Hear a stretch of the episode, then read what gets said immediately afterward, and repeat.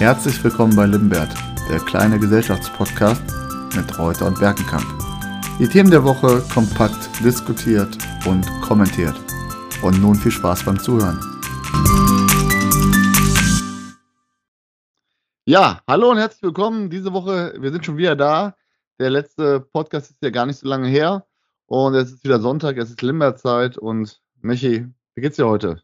Ganz gut. Ich bin tatsächlich von der deiner Pirateninsel gekommen, wie du gesagt hast, hat ohne Probleme funktioniert und bin wieder in den heimischen Gefilden und äh, freue mich darauf, dass wir schon den zweiten Podcast ja die Woche aufnehmen. Ähm, und haben wieder drei wunderbare Themen herausgesucht und ich hoffe, dir geht es genauso gut wie mir. Ja, mir geht es soweit ganz gut. Ähm, ansonsten mit der Pirateninsel, das war ja nicht nur ein Witz, das war, ist ja tatsächlich so.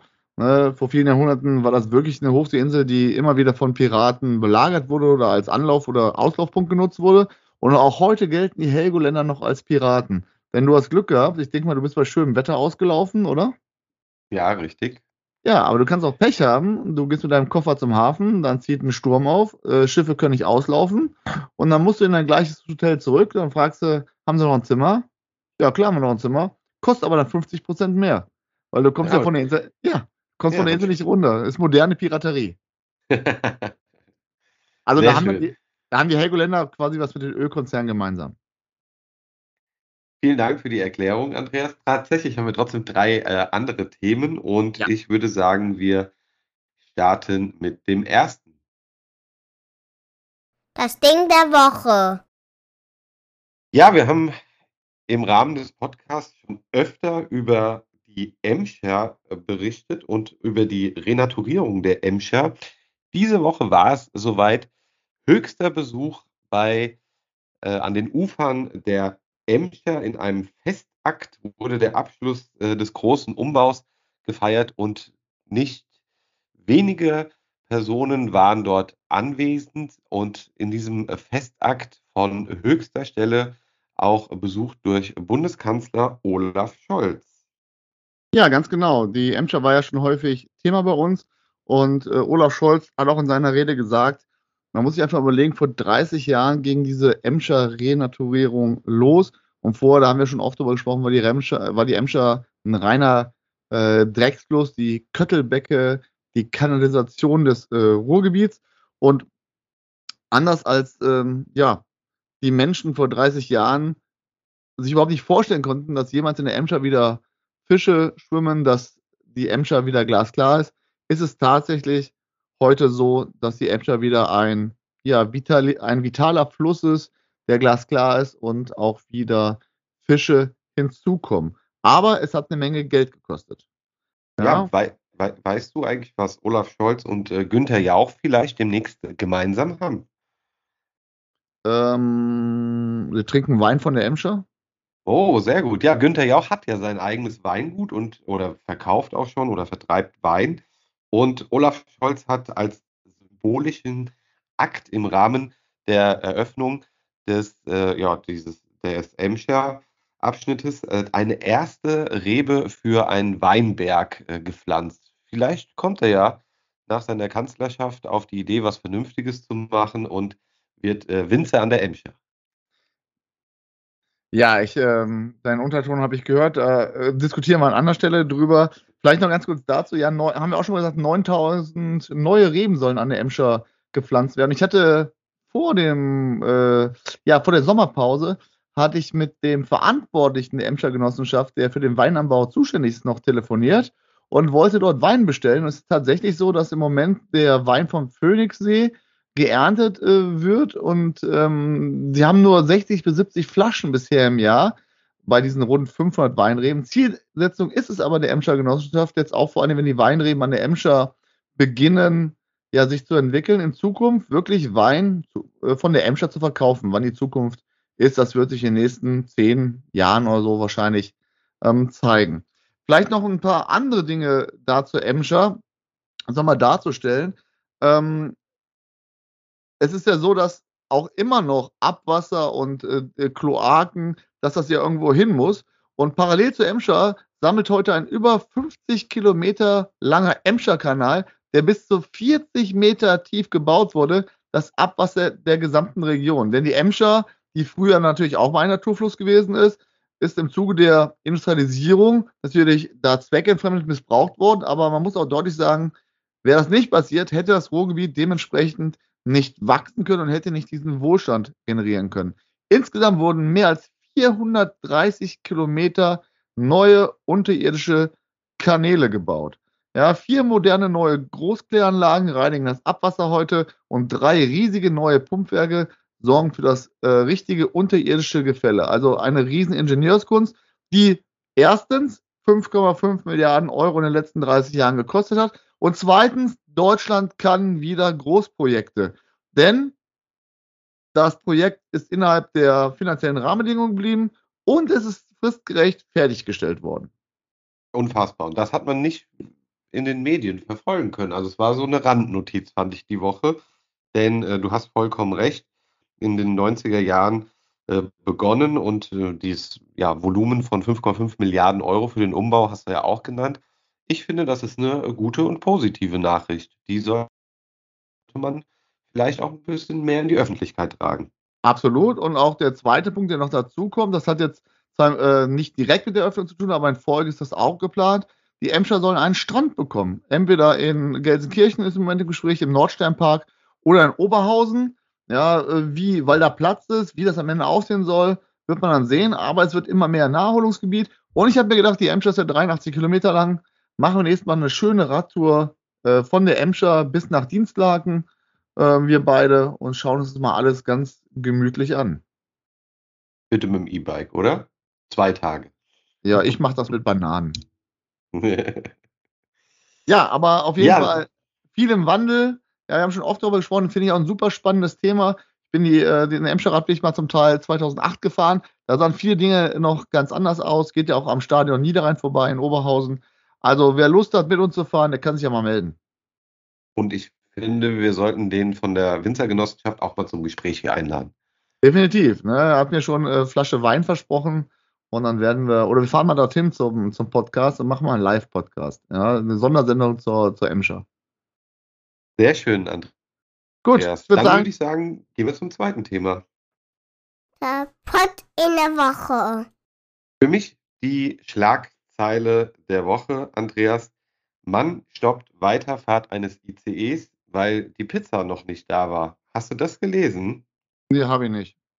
Bei dir um die Ecke in Essen hat ein 23-Jähriger den ICE am Bahnhof aufgehalten, weil er sich eine Pizza bestellt hat und hat den Zug so an der Weiterfahrt äh, gehindert und hat damit für eine 15-minütige Verspätung gesorgt, also wie die Bahn sagen würde, sie war pünktlich. Und tatsächlich wurde jetzt ein Verfahren gegen diesen Zugblockierer eingeleitet und man rechnet damit, dass wohl die Strafe bei mehreren tausend Euro liegt. Da bringt ihm sein 9-Euro-Ticket oder hat ihm sein 9-Euro-Ticket nichts gebracht. Also erstmal verstehe ich das nicht. Äh, Viertelstunde, da war bestimmt Student, ist die akademische, akademische Viertelstunde, da war er gar nicht zu spät. Ja, ähm, ja und das als zweites sein 9-Euro-Ticket war es noch, noch im August? Tatsächlich, es war am 31.08. und zwar somit am letzten Tag äh, des 9-Euro-Tickets, wobei auch das war diese Woche in den Nachrichten. Ich glaube, in Bremerhaven war es, hat aus Versehen ein Bahnautomat noch am 2.9. ein 9-Euro-Ticket ausgespuckt. Ähm, wir wissen ja beide, und damit kommen wir dann auch zum Thema, die ähm, ja, 9-Euro-Ticket und Tankrabatt hat am 1.9. Äh, geendet die Preise an den Tankstellen, wir sehen überall eine 2 vorm Komma mittlerweile, egal was wir tanken wollen. Und ja, wie siehst du das Ende dieser beiden ja, Bonis? Ja, fangen wir mal mit dem 9-Euro-Ticket. Man muss einfach wissen, für Juni, Juli, August hat das dem Bund circa 2,5 Milliarden Euro gekostet. Und alle Befürworter des Tickets muss man ja auch mal verdeutlichen, das würde dem Bund im Jahr circa 14 Milliarden Euro kosten. Irgendwo muss dieses Geld ja herkommen. Da werden wir gleich auch nochmal drüber sprechen. Da werde ich dich auch mal fragen, was du meinst, wo dieses Geld herkommen soll. Ja, und jetzt ist ja im Zuge der ganzen Aufregung berechtigterweise, weil Menschen Existenzängste haben, wird ein Nachfolger des 9-Euro-Tickets gefordert. Bisher war die FDP ja vehement dagegen und der Lindner hat auch gesagt, es ist kein Geld für da.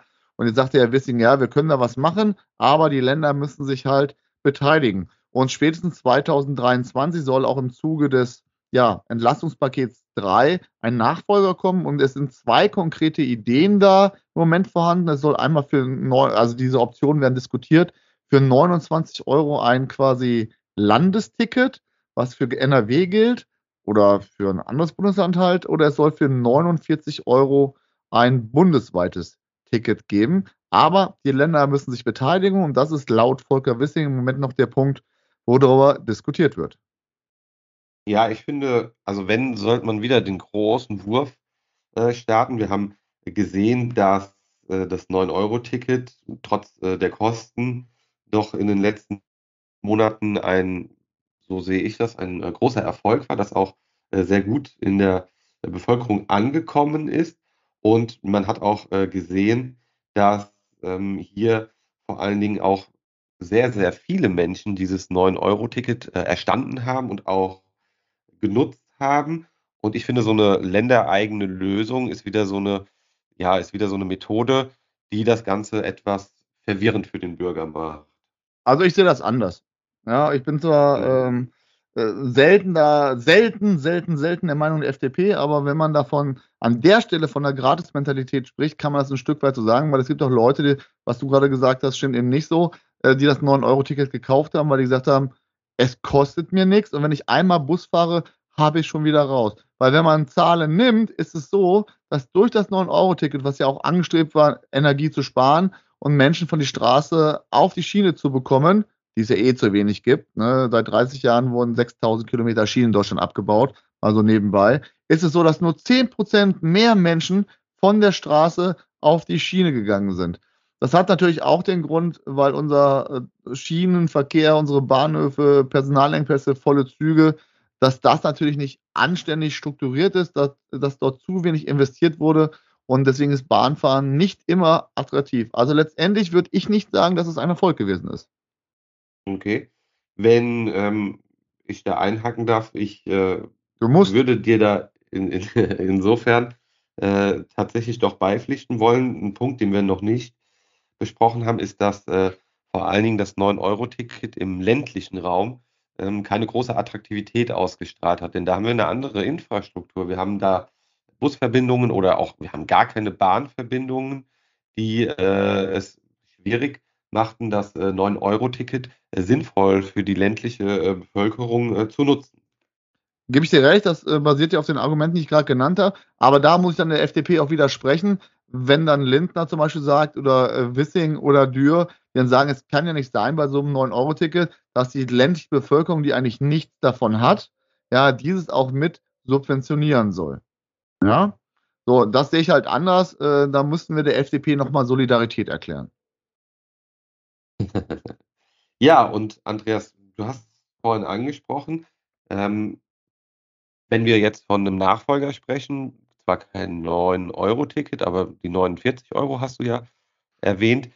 Wie äh, wird das finanziert? Also ich stelle mir es schwierig vor, aber du hast bestimmt schon äh, Lösungen, wie das Ganze wieder finanziert werden könnte. Ja, ich, ja, können wir gleich gerne machen, aber ich würde erstmal gerne über den Tankrabatt sprechen, weil dann kommen wir zu, äh, zu, zu Lösungen ah. der Finanzierung, weil das ja ein gesamtes Problem ist. Der Tankrabatt ist ja aus, äh, auch ausgelaufen und da habe ich natürlich direkt auch am 31. August richtig Puls bekommen an der Tankstelle. Ja, denn ich er erkläre es aus einem einfachen Grund. Als am Anfang der Tankrabatt eingeführt wurde, waren die Preise noch relativ hoch. Da war dann die Argumentation der Mineralölkonzerne, äh, wir haben noch den teuren, äh, ja, das teure Rohöl eingekauft und das müssen wir jetzt erstmal abverkaufen. Und dann war der Tankrabatt zwei, drei Tage später oder vier Tage später erst für, die, für, für uns greifbar.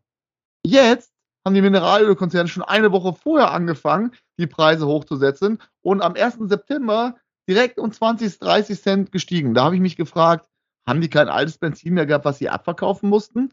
Also das ist doch, also wen wollen die denn verarschen und für, für dumm verkaufen? Ja, und das ist eine völlige Unehrlichkeit der Mineralölkonzerne. Und ich frage mich, ob die alle im Kartellamt im Urlaub sind. Ja, der ADAC hat dazu auch die Woche was äh, geschrieben und kommt zu dem Schluss, den äh, du auch schon äh, skizziert hast. Der Tankrabatt wurde nicht vollständig weitergegeben und hier ähm, sieht man, auch das Bundeskartellamt untersucht das. Ähm, aber du hast schon recht, bisher äh, völlig ergebnislos. Und die Tankpreise, die wir jetzt äh, sehen, finde ich, sind schon sehr schwindelerregend. Man kann das ja auch unterlegen. Nach Ausbruch des Krieges, ja, ist zum Beispiel ähm, das Roh Rohöl der Sorte Brent auf über 130 Dollar gestiegen, ja, teilweise über 150 Dollar. So, und dann hatten wir im Juni waren wir noch bei knapp 125 Dollar, ja, zu Beginn des Tankrabatts und mittlerweile sind wir bei roundabout schwanken 95 Dollar. Das heißt, der Roh Rohölpreis ist ja gesunken. Und da frage ich mich, äh, wann wird das denn mal an uns weitergegeben? Ja? Wir müssen immer nur die steigenden Preise bezahlen und dann geht es mal um zwei Cent runter und um vier wieder hoch. Das ist doch die Dauerschleife und das ist das, was ich nicht nachvollziehen kann. Und das ist einfach ärgerlich. Und das hat natürlich auch Auswirkungen, Auswirkungen grundsätzlich und auch jetzt der Wegfall des Tankrabatts. Das ist vielleicht auch äh, persönlich, ja, sag ich mal, oder im privaten Bereich, da überlegt man sich vielleicht mal, das Auto stehen zu lassen, um dort zu sparen. Das hat wohl möglich einen Effekt. Aber was ist denn in anderen Bereichen? Handwerker, Taxen, Lieferservice, andere gewerbliche Bereiche, die alle auf ihr Auto angewiesen sind. Was ist denn mit der Polizei und der Feuerwehr, die fahren müssen? Das sind alles Mehrkosten, die am Ende der Verbraucher auch wieder tragen muss, weil zum Beispiel Taxen teurer werden, der Lieferservice wird teurer, die Handwerker werden teurer, äh, Polizei, Feuerwehr, dann, das wird durch Steuergelder bezahlt. Ja, und das wird, fällt alles wieder auf die breite Masse derjenigen zurück, die Steuern bezahlen. Ja, hast du völlig recht. Und die Empörung ist groß in der Gesellschaft, gerade mit den unausweichlichen Fahrten, die du gerade äh, genannt hast, wird es am Ende nicht nur für den Steuerzahler, sondern du sagst es ja auch äh, korrekt, wenn du einen Handwerker äh, hast, der berechnet eventuell andere Anfahrtskosten. Und so wird, wird es für dich als Privatperson, wenn du eine private Investition tätigen willst an deinem Haus oder an deiner Wohnung, wird es auch nicht nur bei den Materialkosten teurer werden, sondern auch beispielsweise bei den Fahrtkosten oder Anfahrtkosten der Handwerker. Richtig, sofern ich überhaupt einen Handwerker kriege, der zu mir fährt, ne, weil die sind ja auch nicht so einfach zu kriegen. Das ist aber wieder ein anderes Thema. Ja, und wir müssen dann insgesamt den Blick, bevor wir auf die Finanzierung kommen, auf das Entlastungspaket dreimal äh, werfen. Dort sollen ja auch endlich Renten und Studierende berücksichtigt werden, was da auch immer jetzt in Zukunft kommen wird. Es soll eine Deckelung für ja, Preise der Energie geben. Es ist erstens noch nicht definiert, äh, genau, aber welche Energie gemeint ist und zweitens soll es eine Grundversorgung rechnen, äh, ähm, ja, im Prinzip abdecken. Beispiel, vierköpfige Familie, vier- bis fünfköpfige Familie, die 20.000 Kilowatt Gas verbraucht, da könnte die Deckelung bei 10.000 oder 12.000 sein. Und wenn die Familie mehr verbraucht, beispielsweise, dann ist der Gaspreis auch höher. So ist eine äh, Grundidee. Die Menschen sollen mehr Wohngeld bekommen, also zumindest mehr als die 600.000 oder 650.000, die bisher Wohngeld beantragen können.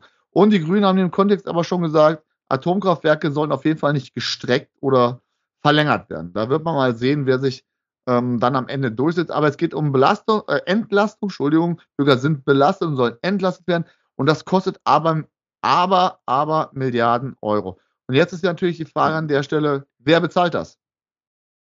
Ja, die Kostenfrage ist ein Knackpunkt.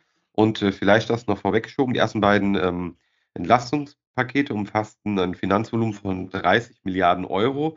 Lindner geht davon aus, dass auch 2023 wieder ein zweistelliger Milliardenbetrag für Entlastungsmaßnahmen drin sind. Im laufenden Jahr, also 2022, sieht er aber lediglich Raum für einen einstelligen äh, Milliardenbetrag. Und ähm, Andreas, ich habe dich ja vorhin schon drauf angestoßen. Du weißt, wer es bezahlt, oder? Ja, am Ende zahlt es immer die breite Masse, also das heißt die Mittelschicht, äh, die Unterschicht und die mittlere Oberschicht und es zahlt natürlich der Mittelstand, der in Deutschland sehr betroffen ist. Und es wird endlich Zeit, über eine nachhaltige Steuerreform, insbesondere in Krisenzeiten dann auch zu sprechen. Aber ganz grundsätzlich, weil wir große Herausforderungen und Projekte haben, Infrastruktur, Bildung, Klima, ja, das sind ganz zentrale Themen und wir brauchen Geld. Und ich finde, nicht nur jetzt über die Übergewinnsteuer zu sprechen, sondern wir müssen, es muss keine Vermögensteuer sein, darum geht es überhaupt gar nicht mehr unbedingt für mich, weil das ja wirklich kompliziert ist. Aber es geht um eine gescheite Erbschaftssteuer, es geht um einen Lastenausgleich, dass endlich die, die jedes Jahr mehr Geld machen, auch wirklich endlich mehr tragen. Und es muss eine Politik her, die das auch nachhaltig umsetzt. Und das ist mit der FDP nicht zu machen. Andreas plädiert also für Neuwahlen. Nein, ich bin nicht für Neuwahlen, aber auch in der Koalition muss die FDP endlich mal eine Kröte schlucken und die Grünen und die SPD müssen sich durchsetzen. Es kann doch nicht immer sein, dass wirklich das, um, ich rede von Kapital, Menschen mit Einkommen jenseits der 250.000. Ja, ich will doch gar nicht, selbst dem, der 100.000 verdient, wer weiß, wie viel Geld wegnehmen. Ich rede über wirkliche Vermögen, die endlich wirklich auch dementsprechend besteuert werden müssen, weil es in der Bevölkerung aufgrund der Solidarität notwendig ist.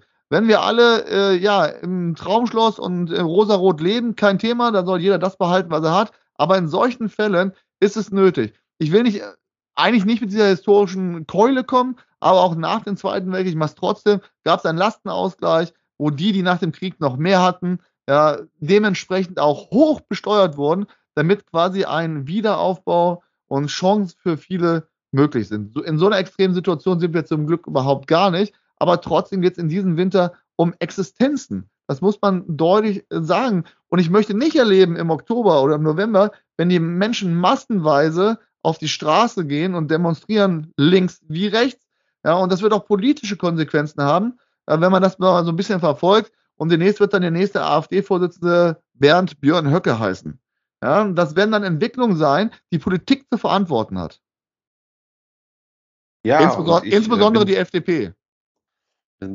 Ja, das ist meine These. Wenn es, da, wenn es einen Parteivorsitzenden Höcke der. AfD geben sollte, wird die FDP daran schuld sein mit ihrer liberalen Politik wirtschaftsliberalen Politik. Du, jetzt hast du dich ordentlich in Rage geredet und äh, ihr seht äh, das ja leider nicht. Andreas und ich haben ja auch immer ein Video dabei. Da äh, war schon sehr viel Emotion dabei. Aber du hast äh, natürlich recht. Wir haben es beim letzten Podcast schon äh, gesprochen. Die, man wartet jetzt auch wirklich. Ne? Also bisher wurden immer, es wird das gemacht, es wird das gemacht. Konkrete Zahlen liegen aber noch nicht vor und ganz konkrete äh, Maßnahmen stehen auch vielleicht in einem Papier, das wir aber noch nicht gesehen haben. Und äh, von daher bleibt das sehr, sehr spannend, wer sich in der Koalition da vor allen Dingen auch äh, durchsetzen wird und wie letzten Endes konkret das Entlastungspaket für die kommenden Monate aussehen wird. Ja, ich nehme Herrn Scholz beim Wort. Wer Führung bestellt, bekommt auch Führung. Dann soll er mal anfangen. Bei dem Thema zumindest mit der FDP. Ja, kommen wir zum nächsten Gut. Thema. Das Trüffelklo.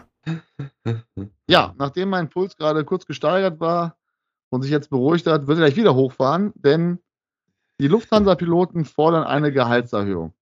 Über welche Höhe sprechen wir hier, Michi? Ich bin froh, dass ich auf der Insel war und äh, nicht fliegen musste, sondern äh, per Boot und äh, per Auto nach Helgoland kam. Aber tatsächlich hat die Lufthansa sogar auch diese Woche wieder einen Streik äh, eingelegt. Und es ist so, dass davon 130 130.000 äh, Passagiere äh, betroffen sind und die äh, Gewerkschaft Vereinigung Cockpit ähm, hat da zum Ausstand aufgerufen und fordert 5,5 Prozent mehr Lohn bis Jahresende und ab Januar 2023 einen weiteren Ausgleich oberhalb der Inflation. Das würde also bedeuten, dass äh, laut Lufthansa bei einer vorgeschlagenen Laufzeit von zwei Jahren eine Lohnerhöhung um gut 16 Prozent ja, angeschlagen wird. Ja, und vielleicht einmal dann im Kontext, was das Unternehmen geboten hat, dass ähm, die Grundversorgung um 900 Euro erhöht werden soll. Und das bedeutet 18 Prozent mehr Gehalt für Berufsanfänger. Auf die Zahlen kommen wir gleich noch. Und 5 Prozent mehr für Kapitäne in der Endstufe. Ja, und ich muss sagen, das in der jetzigen Phase ist maximal unverschämt. Ja, ähm, da habe ich überhaupt kein Verständnis für. Man muss überlegen, Einstiegsgehalt, wir reden jetzt mal über die Lufthansa, es gibt ja auch kleinere Fluggesellschaften, aber Einstiegsgehalt bei der Lufthansa liegt bei 60.000 Euro. Jetzt muss man zwei Dinge dazu nehmen. So ein Einsteiger, das sind ja hier Berufseinsteiger bei der Lufthansa, und auch ein Einsteiger nach dem Studium verdient im Schnitt 44.000 Euro. Das heißt, jemand, der bei der Lufthansa anfängt, äh, nach dem Berufseinstieg, verdient 16.000 Euro mehr. Allerdings kostet die Ausbildung, die ein Pilot zuvor macht, 105.000 Euro und die muss auch meistens privat getragen werden über einen Kredit finanziert. Aber jetzt muss man einfach sehen, Kapitäne in der Endstufe, was die verdienen. Das sind zwar nur wenige und man kann eigentlich nur Kapitän werden, wenn jemand anders in Rente geht oder wenn die Flotte vergrößert wird, aber so ein Kapitän verdient 225.000 Euro. Jetzt in der Endstufe, muss man dazu sagen. So, und wenn der dann 5% mehr Gehalt bekommt, ja, man muss sich die Summe alleine mal vorstellen. Das ist so unverschämt in der jetzigen Situation. Ja, ich hoffe, keiner applaudiert mehr im Flugzeug. Ist eh ein Witz, dass er applaudiert wird, wenn gelandet wird. Dem Busfahrer wird auch nie applaudiert, wenn er eine Haltestelle anläuft. Ja? Ja, den Lehrern wird auch nicht applaudiert, wenn man eine gute Stunde gehalten hat, oder? Da hast du vollkommen recht. Aber brauche ich auch nicht. Brauche ich auch nicht. Ne? So, und äh, vielleicht auch nochmal da eine Zahl. Selbst wenn man nicht Pilot ist, sondern Co-Pilot, ja, kann man auch bis zu 125.000 ähm, Euro verdienen. Und jetzt muss man einfach mal überlegen, das ist der zweite Kontext dazu. Äh, wir reden über Endstufe und Einkommen. Wann geht denn so ein Pilot in Rente? Ich weiß es nicht. Ich sag mal zwischen 55 und 60. Richtig. Viele gehen mit äh, 60, aber auch nicht wenige mit 55. Wir reden über ein längeres Renteneintrittsalter auf der einen Seite, ja, äh, für viele Menschen und da gehen wir so früh in Rente mit solchen Gehältern. Und dann finde ich einen Streik in der Situation völlig unangemessen, vor allen Dingen von dem Hintergrund, dass jetzt auch mal die Fluggäste im Sommer ja auch schon ein bisschen leiden mussten aufgrund äh, des mangelnden Bodenpersonals. Und da, das finde ich nicht verhältnismäßig auch der Bevölkerung gegenüber, die jetzt im Moment wirklich finanzielle Schwierigkeiten hat. Ein Pilot steckt nicht in finanziellen Schwierigkeiten. Ich habe die Woche ähm, dazu einen unglaublich äh, ja, wichtigen und auch ähm, guten Hinweis gelesen. Man äh, hat gefragt, ob nicht ein Politiker umschulen kann und äh, ab sofort auch für die Lufthansa fliegen kann. Weißt du wer? Ja, der Friedrich, der Ja, Merz. Friedrich. Ja, der Friedrich Merz. Hier fragt tatsächlich jemand, äh, hier, er möchte gern, wollte gern die Woche von Djerba nach Frankfurt fliegen. Äh, Flug fällt wohl aus, sechs Personen, davon vier Kinder. Und äh, fragt tatsächlich über Twitter, ob Friedrich Merz nicht äh, einspringen könnte und am Wochenende die Maschine nach Hause fliegt. Aber ich das- finde, das, das wäre mal, das wär mal ein guter Nebenjob. Nein, das ist Populismus. Das ist an der Stelle Populismus und unsachlich. Denn Friedrich Merz ist über 60, der wäre schon längst in Rente. Ja. Ja, Ne? der, dürft, der könnte das noch trotzdem nochmal machen. Nee, nee, also bei, nicht bei der Lufthansa, vielleicht woanders. Ja, bei Never Come Back Airlines oder so, das weiß man nicht. Aber nein, äh, das äh, würde nicht gehen. Ja, also wir, mich, mich regt sowas auf, wenn Dinge unverhältnismäßig sind. Auch so ein Inflationsausgleich. Machen wir das dann, dann in jedem Job, in jedem Berufsfeld einen Inflationsausgleich, dann möchte ich gar nicht wissen, wie dann die Preise steigen. Ja, jeder hätte gerne mehr Lohn. Aber ich verstehe zum Beispiel, wenn in den unteren Einkommensbereichen Lohn gesteigert werden würde, was im Moment nicht äh, geht, deswegen muss der Staat ja da einspringen. Aber die oberen Einkommensgruppen, trotz aller Mehrbelastung, aktuell bedeutet es doch für diese Gruppen, ja, dass sie nur weniger sparen können und dass das Potenzial kleiner wird. Aber es wird doch nicht an der Existenz genagt. Und deswegen finde ich das so unverschämt, was die Piloten äh, oder im Prinzip die, äh, die Gewerkschaft Cockpit dort, dort fordert. Das ist fern jeglichen Realismus. Ja, und um das auch nochmal äh, zeitlich einzuordnen, ne, wir sprechen hier von 130.000 betroffenen Passagieren und wir haben äh, aktuell das Ferienende in äh, Hessen und äh, Rheinland-Pfalz. Und ähm, du hast es vorhin erwähnt, das ist ein unglaublich ungeschickter, so drücke ich es mal salopp aus, gewählter Zeitpunkt. Und das ist auch mit einem wirtschaftlichen Schaden verbunden, der da ja von äh, Ja. getragen werden kann. Und das ist nicht korrekt. Das kostet der Lufthansa äh, 25, 30 Millionen Euro, wenn nicht noch mehr, ja, dieser, dieser wirtschaftliche Schaden. So finde ich unverantwortlich. Wie gesagt, ich bin für Gewerkschaften, ich bin für Streikrecht. Äh, selbst, selbst Gutverdiener dürfen streiken, aber das nochmal unverhältnismäßig. Ja, und liebe Gewerkschaft Cockpit, ne, also das, was ihr so tagtäglich trinkt, das möchte ich auch mal nehmen. Muss was Hochprozentiges sein, Andreas. Ja, gut. Sind Ich wir am denke- Ende? ja, sind am Ende. Heute mal wieder ein bisschen kürzer als letzte Mal, aber das war ja auch, sag mal, Sonderpodcast, der war ein bisschen länger außerhalb der Reihe. Ähm, hört uns wieder fleißig zu. Auch den letzten Podcast haben ja einige gehört. Äh, das freut uns wirklich sehr. Gebt uns gerne äh, Feedback, schreibt uns eine E-Mail, äh, schreibt äh, uns bei Facebook, tickert uns über WhatsApp an, gerne Rückmeldung. Ja, wir sind immer für Kritik offen, aber positive Kritik natürlich auch, nicht nur die negative. Ne? Ko- Konstruktive Kritik und äh, bei mir bitte nicht über WhatsApp. Ja, dann kümmelt das zu viel, ich weiß. Andreas, ich wünsche dir, ich wünsche dir einen schönen Sonntag Ebenfalls. und äh, wir hören uns äh, nächste Woche wieder. Alles klar, ciao. Tschö. Wir bedanken uns für die Musik im Intro bei Ronald K. Mehr Musik auch für deine Projekte findest du unter ronaldk.de. Das war Limbert.